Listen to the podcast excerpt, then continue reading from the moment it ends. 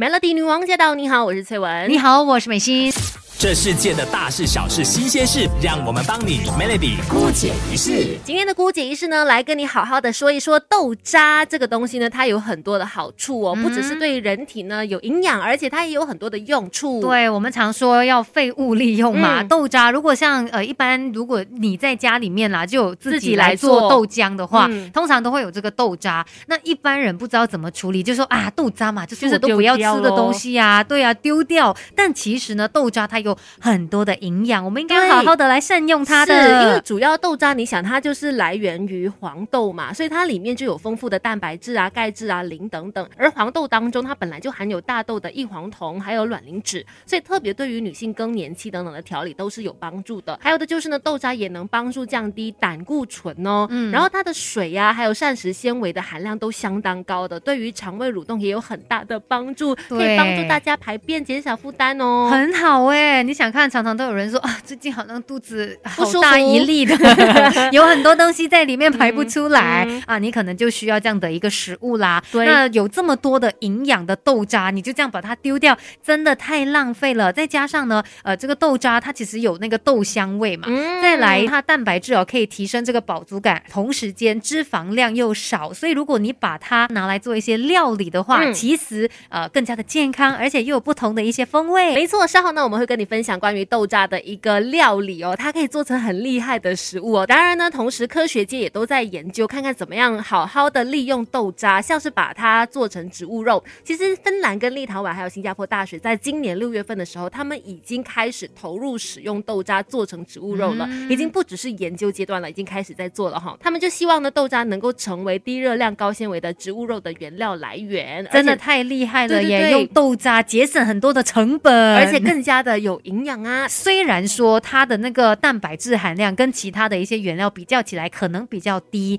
但是呢，豆渣它毕竟这个纤维含量还是很高的，同时也有其他的一些营养素，所以呢，还是可以好好的来善用它。是，而且像现在有很多人哦，他们拿了豆渣之后呢，都拿去喂食给动物的，嗯，就是就是也不要浪费啊，然后有让他们就是吃的营养啊，或者就是在思考了还有什么其他方式让这些豆渣有更好的去处呢？嗯，所以其实像在日本那边。他们就是很聪明啦，想到呢，这个豆渣可以做不同的料理嘛。嗯，如果就是大家去日本的话，可以留意哦，他们有一些超市呢，这个豆渣是会在超市里面单包这样子来贩售的，让消费者直接买回家，用豆渣来制作汉堡排。所以你可以想象吗？本来你是拿去丢掉的豆渣，但是其实它在超市里面可以拿来卖哦。是，而且是更加健康的汉堡排呀。所以呢，其实豆渣真的可以变成很多的美味料理，除除了汉堡排之外。呢另外我们等一下也要教你做豆渣的素肉松，怎么做呢？稍后告诉你。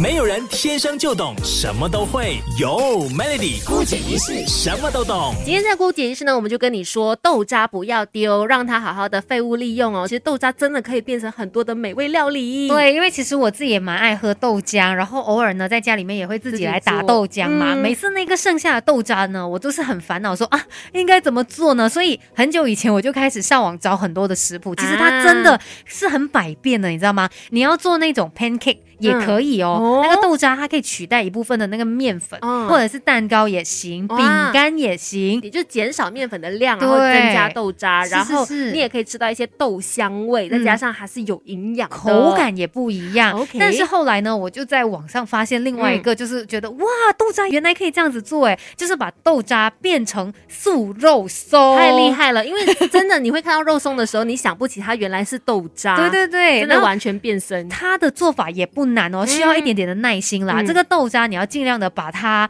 控干一点点，因为豆渣它还是会有点湿湿的嘛。哦，有水分。对，尽量让它再控干多一点。那你炒的时间呢，就比较不会这么的漫长。那你把这个平底锅弄热了之后呢，倒一点点的油下去，然后呢就倒这个豆渣下去呢，就把它炒啊炒啊炒，把它的水分炒到就是变得非常干，对，干爽的这样子的一个情况。之后呢，你就可以加入一点的这个酱油啊、糖啊来调味。一面炒好，就一面来试吃哦，就是这个味道了。OK，然后差不多 OK 了，你就可以加一点炒过的白芝麻，然后还有这个海苔，这样子呢，基本上就是做好了一个豆渣素肉松。我已经闻到那个很香的味道了，你知道，我就脑补那个画面的时候，是真的很香的。因为我之前做了之后呢，我有请陈先生吃，我说你看看吃看，这吃得出是豆渣吗？完全吃不出来，好厉害哦，是好吃的，因为我们有调味了。对呀，而且又加海苔，又加白芝麻，就特别香的，而且你也不会觉得有负担，太棒了！今天就给你介绍这个豆渣素肉松料理，来了的。